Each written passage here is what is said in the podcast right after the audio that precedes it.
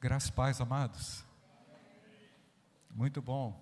Mês da juventude tem sido inspirador, renovador, uma oportunidade que os nossos jovens têm, adolescentes têm, de interagirem mais com a igreja e de, de serem igreja como são igreja, de uma maneira mais evidente, através dos dons, da, do despertamento que Deus tem dado, dos talentos, das habilidades, e temos sido abençoados pelos nossos jovens. Amém, irmãos? Tem sido um tempo abençoado. Vamos aí para o nosso terceiro domingo, onde os jovens assumiram o púlpito da igreja, estão é, trabalhando, demonstrando graça e demonstrando também a obra de Deus na vida deles. Tem sido um momento de crescimento, de integração e de fortalecimento também da missão da igreja, não é? como igreja, ah, como juventude e também fortalecendo as ações aí da nossa juventude, novos atos através do pastor, não é? é mas irmãos, eu queria é, nessa hora, nesse, né, nessa mensagem, refletir um pouquinho sobre a vida de Oséias. E por mais que a gente já conheça Oséias e conheça também aquilo que ele empreendeu, a gente precisa lembrar e resgatar algumas coisas importantes para nós aqui e também vou relacionar essa história ao nosso contexto e procurar entender qual é a, qual é a lição principal que o Espírito Santo traz ao seu coração a partir dessa reflexão, que Deus, é, com o seu poder, é, instrumentalize essa mensagem para que ela fale ao seu coração. Amém ou não, gente? Amém para fora, né? Nós descobrimos que o amor, que, que, o, que o amém é externo, não é? Muito bem, irmãos. Oséias foi um profeta do século 8 antes de Cristo. Foi um profeta levantado por Deus com uma missão muito especial, profetizar no reino do norte. É?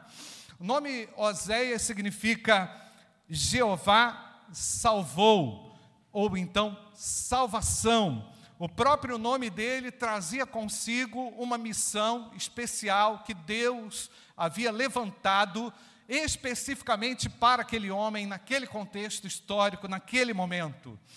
O profeta Oséias era natural do Reino do Norte, e na época que ele vivia, o Reino do Sul, já havia divisão entre Norte e Sul, o Reino do Sul tinha como capital Judá e o Reino do Norte Israel. Jerusalém era capital do reino do sul, enquanto Samaria era capital do reino do norte. O profeta Oséias viveu numa época de muita inconstância política, muitas incertezas sociais, um tempo onde ninguém conseguia enxergar muito além, ninguém conseguia ter segurança no governo e a, na própria religião havia uma corrupção generalizada da fé daquele Deus que um dia havia tirado esse povo de um cativeiro e havia colocado esse povo numa terra que mana leite e mel.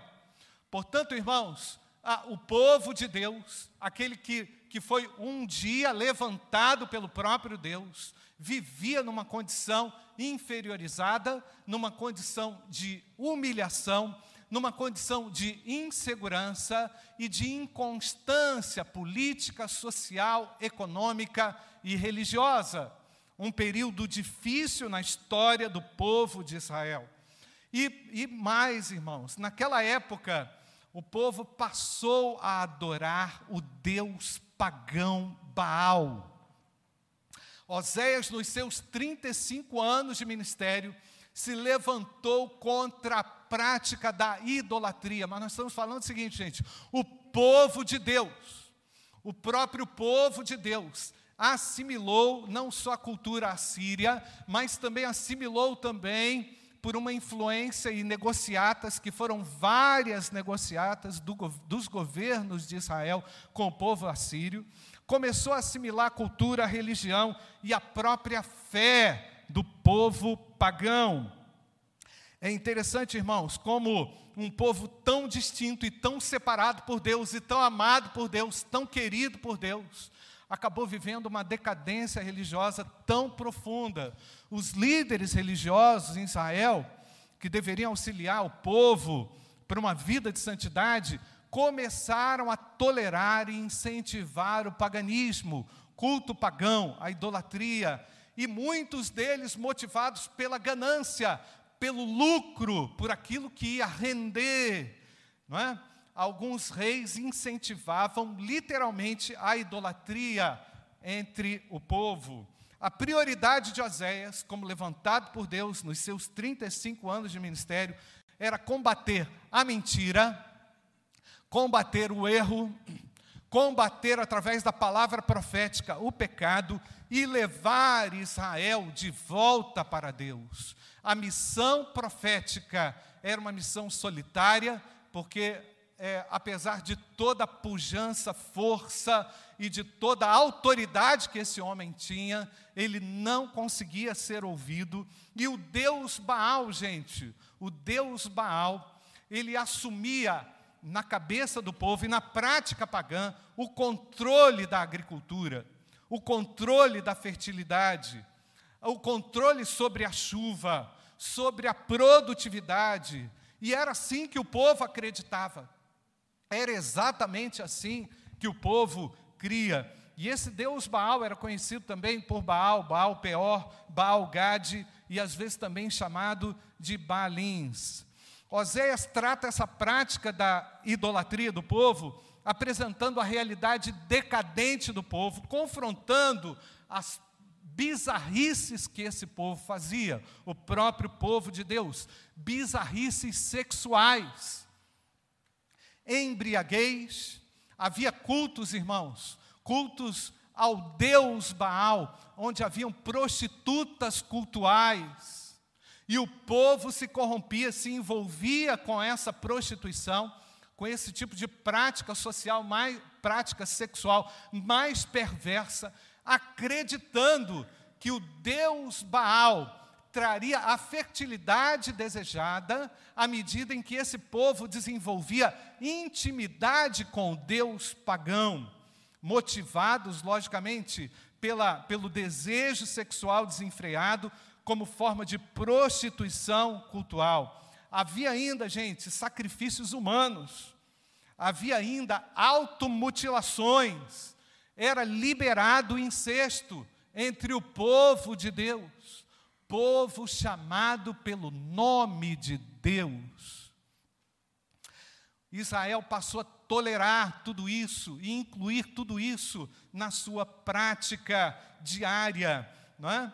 Então, esses cultos, esses cultos a Deus, a Astarote, era uma espécie de, de é, ela era a, a, a, o ídolo máximo, né, dentre outros, mas a, prática sexual nesses cultos, nesses templos pagãos, adoraria a Baal, e aí eles teriam prosperidade, e aí eles teriam a fertilidade, teriam uma boa colheita, teriam chuva, teriam a prosperidade. E é interessante, irmãos, que fazendo uma, é, uma avaliação sobre essa prática, quando um adorador encontrava uma prostituta cultual, ele orava dessa forma a deusa Astarote: Rogo que a deusa Astarote favoreça, a favoreça e que Baal favoreça a mim.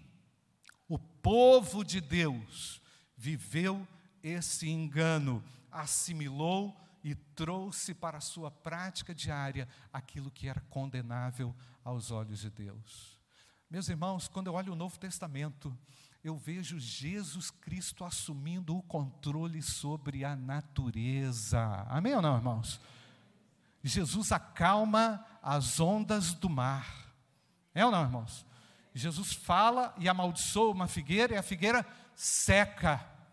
Jesus Cristo veio provar e comprovar de muitas formas o poder de Deus que estava sobre ele. Só Jesus Cristo é Deus. Amém ou não, queridos? Portanto, irmãos, nós encontramos a fonte do amor, a fonte que nós mais precisamos, não é? E então eu, eu, eu faço pelo menos cinco destaques aqui nessa minha introdução Oséias faz lembrar que Israel é amado do Senhor. Oséias faz lembrar que o povo de Deus e que a idolatria é descrita como um adultério espiritual, uma agressão ao casamento do Senhor com Israel. Algo tão claro que o nosso irmão Jaime Júnior deixou aqui nessa manhã, ao citar as primeiras palavras da sua mensagem, que o nosso Deus é um Deus que aprova e que deseja a intimidade, e que Ele deseja que o conheçamos de uma maneira mais profunda, mais deliberada, mais intensa, porque só Ele é Deus, amém, igreja? Mas a mentira tentou é, é, enganar aquele povo e seduzir aquele povo. Uma outra verdade, Oséias apresenta que se não houver arrependimento, o julgamento do Senhor irá chegar, e ele, e ele foi iminente, nós sabemos disso na história. Oséias, ao mesmo tempo, anuncia que o amor de Deus por Israel é muito maior do que a vontade de Deus de destruir o povo, pela vontade de Deus de punir o povo. Oséias apresenta uma mensagem, irmãos, de esperança no meio do caos. E a quinta verdade que eu posso ah, chegar aqui até nesse momento é que o primeiro amor é melhor do que a desilusão dos falsos amores e das práticas religiosas perversas e pagãs e distanciadas do, da verdade que é Jesus Cristo, o Filho de Deus. E agora eu quero ler com você o texto de Oséias, capítulo 6. Vamos ler do verso 1 até o verso 6. Oséias, capítulo 6, verso 1 até o verso 6. Vamos ler o texto ali, irmãos? Venham, voltemos para o Senhor, Ele nos despedaçou, mas nos trará cura, Ele nos feriu, mas sarará nossas feridas. Versículo 2, vamos lá.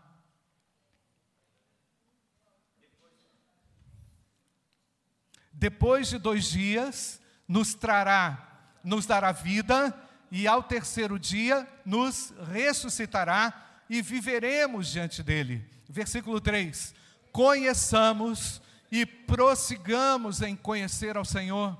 Como o amanhecer, a sua vinda é certa, ele descerá sobre nós como a chuva, como a chuva fora de época que rega a terra. Que farei com você, Efraim? Que farei com você, Judá. Percebe, irmãos, que a palavra de Oséias é para Efraim e para Judá, porque o amor de vocês, que diz lá o texto, irmãos, versículo 4, é como a névoa da manhã, como orvalho da madrugada, que logo desaparece. Por isso os abati, por meio dos profetas, pela palavra da minha boca os matei, e os meus juízos sairão como luz versículo 6, podemos ler, irmãos: Pois quero misericórdia e não sacrifício, conhecimento de Deus mais do que holocaustos. Amém, amados? Me impressiona os três primeiros capítulos de Oséias também, porque Deus coloca Oséias numa condição complexa. Nós não vamos entrar aqui se essa situação é literal ou não. Eu tenho uma, eu tenho uma tendência de acreditar que foi literal, não é? Até em razão dos, dos filhos que são citados, mas Deus faz com que Oséias case com uma mulher adúltera. Deus faz com que, Moisés, com que Oséias encarne e, e, e viva exatamente a mesma contradição que o seu povo vivia, ilustrando e caracterizando que Deus não tem prazer com a iniquidade, Deus não quer a iniquidade, Deus não quer o pecado e Deus abomina o pecado. Mas é exemplo do que o Jaime Júnior falou, que o casamento é a relação mais intensa ou íntima que alguém pode ter. Não é verdade, Júnior? Foi isso que você falou? Não é? ah, aqui também, o profeta é colocado nessa mesma situação, para que entenda exatamente o sentimento de desgosto do próprio Deus na sua relação com Israel.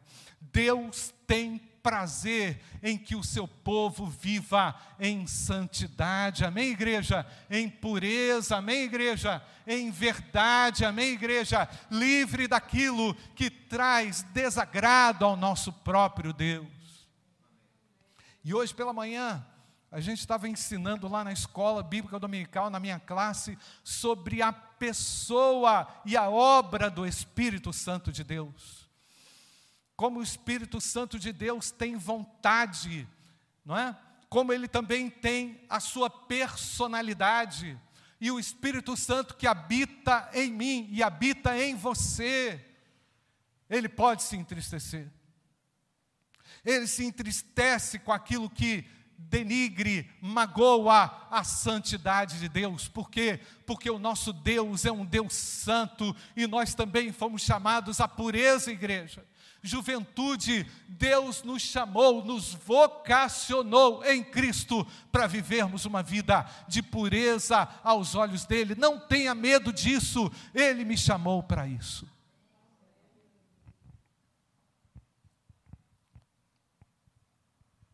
Não para vivermos uma aparente santidade, ou um legalismo travestido de santidade, mas para que vivamos de fato numa relação, como Jaime Júnior disse hoje, sem saber que eu ia falar isso, numa relação de intimidade verdadeira com o nosso Deus.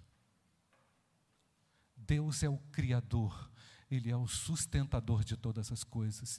E Ele tem guiado a sua história. E Ele trouxe a sua vida até esse momento. Para que você ouça isso: o nosso Deus é santo. Ele não negocia. O nosso Deus não é o Deus de negociata.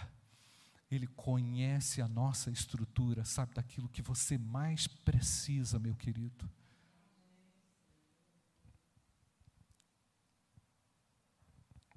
Não se deixe vencer pelo pecado, por aquilo que te seduz, por aquilo que corrompe a maravilhosa obra de Deus na nossa vida. E eu quero que você ouça aqui o que eu vou falar para você. E aquilo que Ele começou na sua vida, Ele quer concluir. Amém, irmãos? Porque o nosso Deus não é um Deus de obra inacabada. O nosso Deus é um Deus que realiza por completo a sua vontade.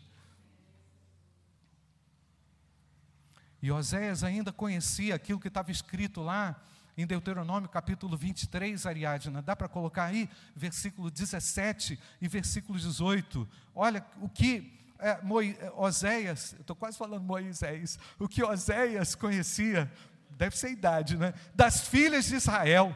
Não haverá quem se prostitua no serviço do templo, nem dos filhos de Israel haverá quem o faça Lá Moisés, agora é Moisés mesmo, Moisés já tinha falado e deixado isso claro. Nem permitam que o salário pago a prostituta ou prostituto, prostituta ou prostituto, por qualquer voto, seja trazido à casa do Senhor. Porque uma e outra coisa são igualmente abomináveis ao Senhor seu Deus preocupação de Deus sempre foi de encontrar o povo em santidade, com pureza, com a fidelidade aos seus mandamentos. Oséias então falou de assuntos dolorosos, não é? Como por exemplo o sucesso do ataque assírio contra Israel. Oséias falou seriamente a respeito da queda de Samaria. Oséias falou seriamente sobre a realidade do exílio, o fim do reino do norte em 722 a.C., Oséias explicou porque Deus permitiu que tudo aquilo sobreviesse ao seu povo. Deus usou a, a Oséias e a vida familiar de, de Oséias para ilustrar o seu relacionamento com Israel. Nessa analogia, Deus é um marido justo, Deus é um marido bom, mas Israel é promíscua, é podre, é estragada carente da glória de Deus. Aí o apóstolo Paulo vai chegar aos romanos e vai dizer o que, irmãos? Todos pecaram e o que? destituídos estão, estão da glória de Deus, porque o pecado nos separou de Deus e ainda tenta nos separar de Deus. E ainda assedia o seu coração, meu coração, para nos afastar do santo e eterno Deus. Pastor Júnior, não tem como esperar o Senhor todo sujo. Percebe? Não tem como aguardar a vinda do Senhor enquanto você não faz um concerto com Ele. E é interessante que no Oséias capítulo 6, o, a, a, ele usa a primeira pessoa do plural. Voltemos, venham, voltemos para o Senhor. É interessante que Oséias se identifica tanto com a dor do povo, tanto com o sofrimento do povo, que ele também se coloca na condição de perdido. Ele é povo. Percebe, irmãos, a conexão do profeta com a realidade do povo. Percebe então, meu, meus queridos, aquilo que nós, nós mais ansiamos, nós mais desejamos, é uma igreja preparada para a volta de Jesus Cristo, Filho de Deus. E quando a gente fala isso, a gente fala na primeira pessoa do plural. Nós precisamos nos preparar para a volta de Jesus. O profeta se identifica e ele fala: Vinde, venham e voltemos para o Senhor, porque ele nos despedaçou. Mas olha a esperança, irmãos, mas ele vai nos curar. Ele nos feriu, mas vai também atar as feridas. Depois de dois dias, nos dará vida, e ao terceiro dia, nos ressuscitará e viveremos diante dele. O que, que você ah, reconhece aqui sobre dois dias e três dias? Hã? Fala, pode falar mais alto. Jesus Cristo, Filho de Deus, irmãos, sendo anunciado há oito séculos antes dele chegar. É logicamente que aqui tem um jogo de palavras. O dois é imperfeito, o três é perfeito para o judeu, não é? mas a, a, o termo ressurreição é claro, ele nos ressuscitará, e glória a Deus, eu fui ressuscitado com Cristo.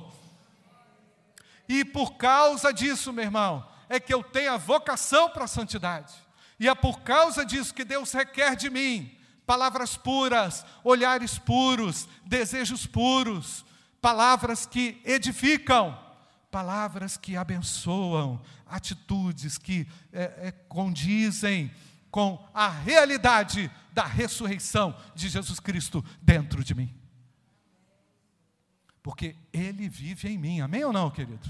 Eu sou, não sou o templo do Espírito Santo, é amém para fora direto.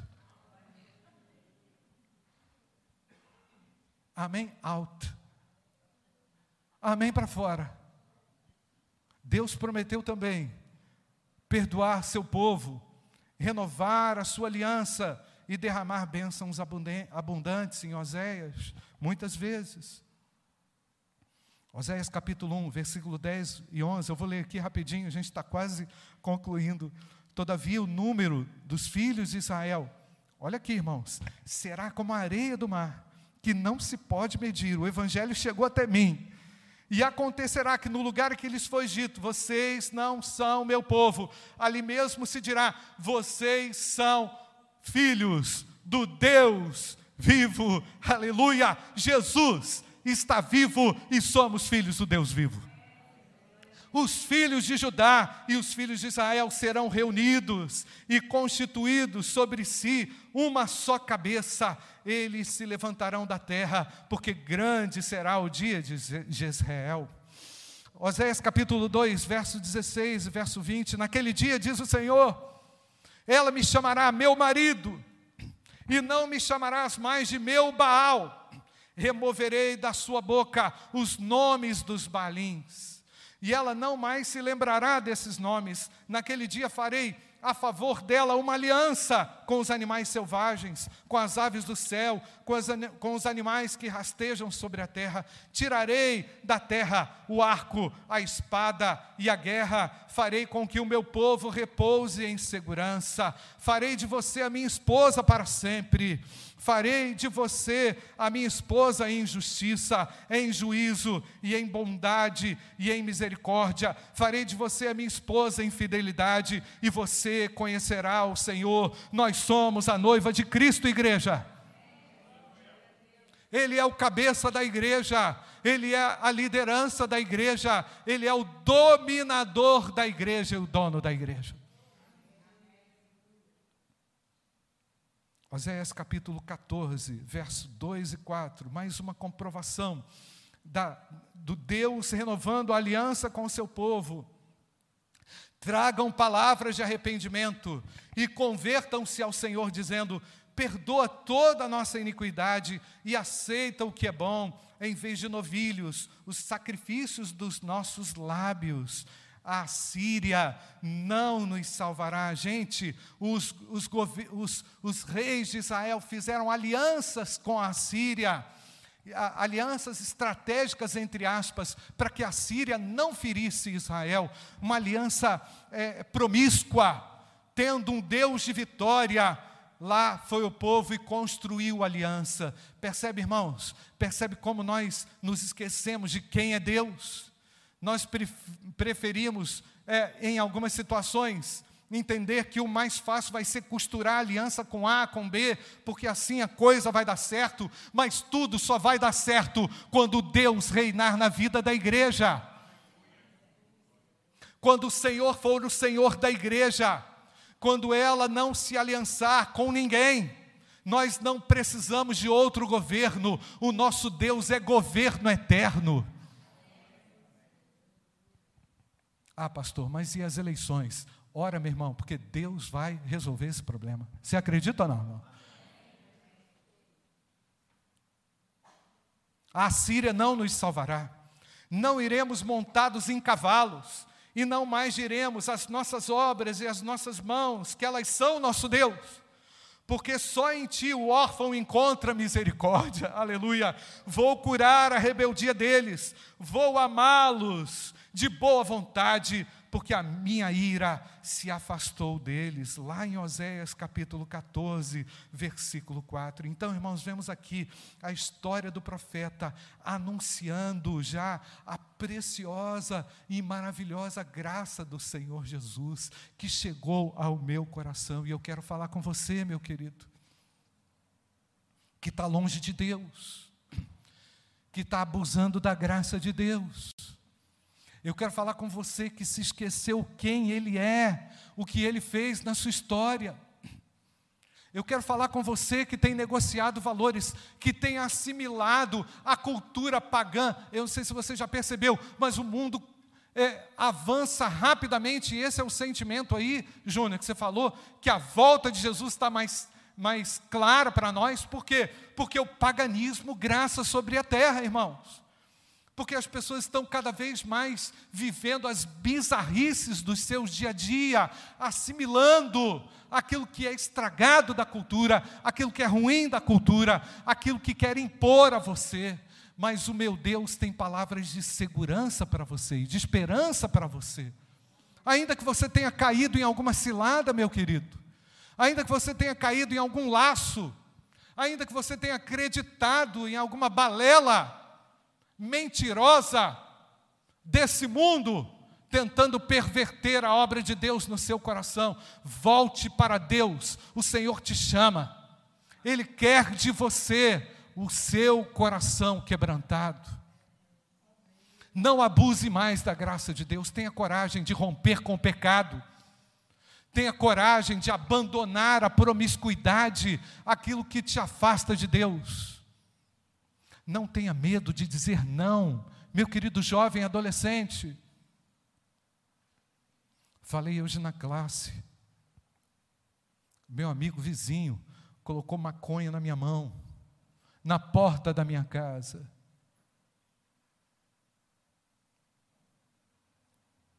Tinha 12 anos. vi aquela, aqueles matinhos, aquelas sementinhas. E aí ele falou comigo. Sabe como é que era o nome desse meu amigo? Que a gente apelidava carinhosamente? Gordo. A gente tinha medo de falar essas coisas naquela época, não.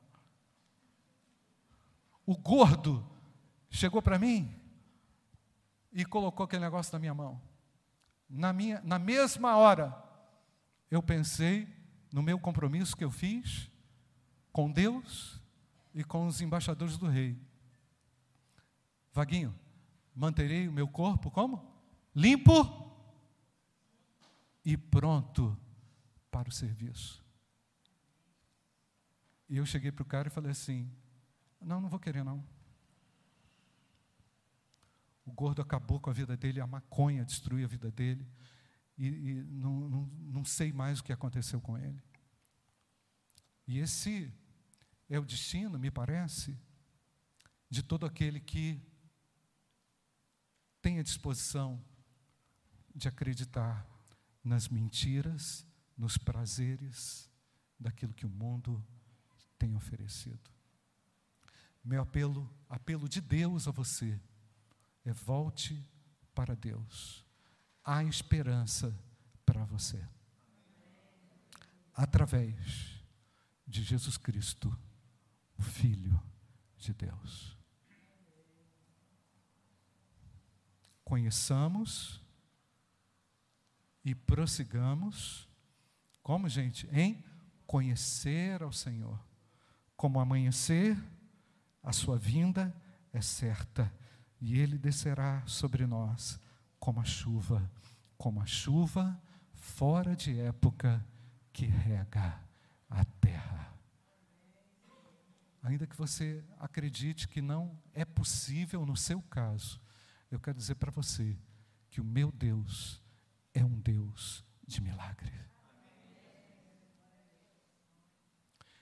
Ainda que ninguém acredite na sua recuperação, ainda que ninguém acredite na sua restauração, nem você. Eu quero encorajar você com essa minha última palavra, em Efésios capítulo 2, versículo 1.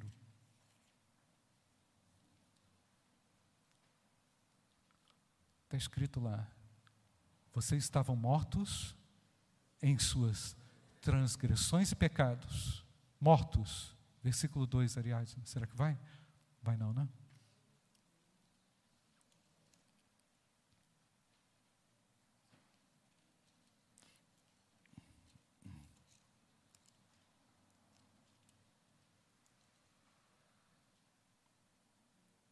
Nos quais costumavam viver quando seguiam a presente ordem desse mundo e o príncipe do poder do ar, o Espírito, presta atenção, hein? O Espírito que agora está atuando nos que vivem na desobediência. Anteriormente, todos nós também vivíamos entre eles, satisfazendo as vontades da nossa carne, seguindo os seus desejos e pensamentos. Como os outros, éramos por natureza merecedores da ira. Versículo 4. Todavia, Deus que é o que, gente? Rico em misericórdia, pelo grande amor com que nos amou, deu-nos vida com Cristo, quando ainda estávamos mortos em transgressões, pela graça vocês são o que, gente? Salvos. Eu quero orar com você. Feche seus olhos, eu não sei como que você entrou aqui. Não sei o tamanho da sua rebeldia não sei o tamanho da consequência do seu secularismo, você que anda distante, você que anda fora do caminho de Deus, você que anda assim meio incerto, ora você é crente, ora você não é crente, ora você acha que tem Deus, mas tem hora que você é, é, tem um comportamento totalmente distante de Deus, tem oscilado entre a verdade e a mentira, tem sido assediado pelo pecado e está caindo no pecado, tem fracassado na sua jornada, na sua caminhada. Um basta nisso, meu querido. Deixa Jesus entrar no seu coração. volta para Ele, o Senhor está te chamando, venham e voltemos para o Senhor. Depois de dois dias, nos dará vida, ao terceiro dia, nos ressuscitará e viveremos diante dEle. Venha para a presença de Deus, sai da presença do pecado, sai desse, dessa condição de abusar da graça de Deus. Não brinca com Deus, meu querido, não brinque mais com Deus. Diga definitivamente eu quero viver para o Senhor. Eu quero nessa noite, eu estou entendendo nessa noite, que eu entrei aqui nessa igreja para voltar em arrependimento para Deus. O julgamento do Senhor chegará. Oséias anuncia também que o amor de Deus por Israel é maior do que a sua vontade de destruir o povo. Eu quero anunciar aqui que a vontade de Deus é que todos sejam salvos. É que você encontre, encontre a graça de Deus no meio do caos, no meio do seu caos.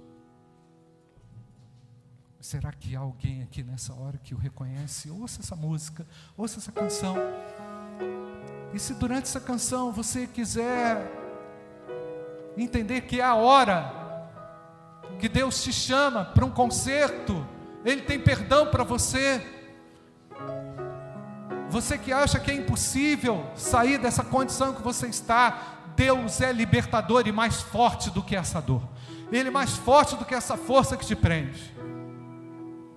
Ora, o amor de Deus, o Pai a graça infinita do nosso Senhor e Salvador Jesus Cristo e as consolações do Espírito Santo de Deus repousem sobre todos nós, hoje e para todo sempre. Amém, amém e amém.